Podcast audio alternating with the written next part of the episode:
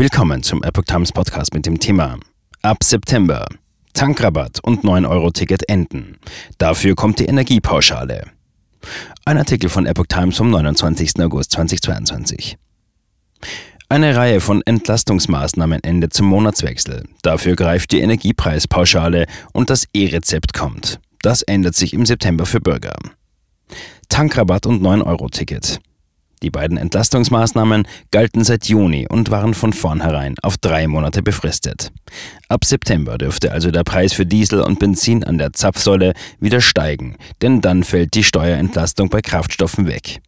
Eine Studie des RWI Leibniz Instituts für Wirtschaftsforschung zufolge hatten die Mineralölkonzerne den Rabatt im Wesentlichen an die Autofahrer weitergegeben. Das 9-Euro-Ticket ermöglichte es allen Bürgern, für monatlich 9 Euro bundesweit den Nahverkehr zu nutzen.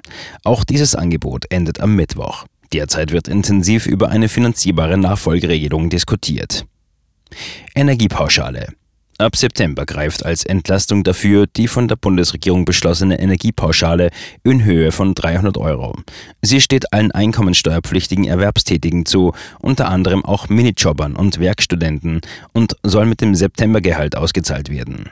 Die Menschen sollen damit von hohen Energiekosten entlastet werden.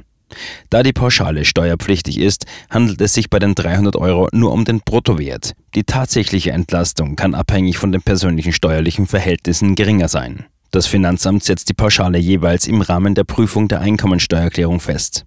Laut Bundesfinanzministerium sind Abzüge zwischen 0 und gut 142 Euro möglich. Energiesparverordnung.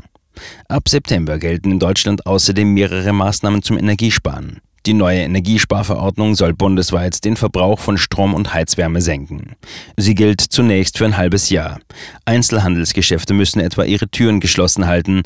Ab 22 Uhr darf keine Leuchtreklame mehr geschaltet werden. Auch Denkmäler und andere Bauwerke dürfen nachts nicht mehr ausgestrahlt werden. In Arbeitsräumen öffentlicher Gebäude wird die Temperatur abgesenkt, was aber nicht für Krankenhäuser, Kitas, Schulen oder ähnliche Einrichtungen gilt. Auch im privaten Bereich wirkt sich die Verordnung aus. So dürfen Schwimmbecken oder Gartenpools nicht mehr beheizt werden. Mieter werden außerdem von der Pflicht entbunden, in ihren Wohnungen eine bestimmte Mindesttemperatur zu gewährleisten. Einige Mietverträge enthalten entsprechende Bestimmungen. E-Rezept in Apotheken. Zum 1. September müssen Apotheken bundesweit E-Rezepte, also einen digitalen Rezeptcode, entgegennehmen und verarbeiten können. Dies ist ein erster flächendeckender Schritt für die Einführung. In Arztpraxen passiert dies stufenweise. Los geht es zunächst in Schleswig-Holstein und der Region Westfalen-Lippe.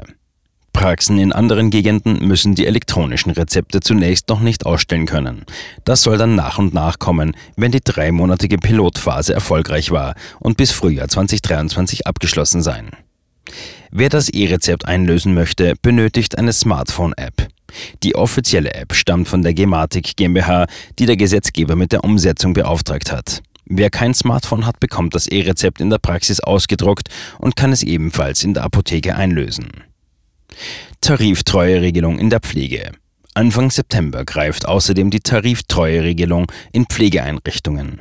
Dann werden nur noch Pflegeeinrichtungen zur Versorgung zugelassen, die ihr Pflege- und Betreuungspersonal nach Tarif- oder kirchlichen Arbeitsrechtsregelungen bezahlen oder mindestens in Höhe eines Tarifvertrags oder einer kirchlichen Arbeitsrechtsregelung entlohnen.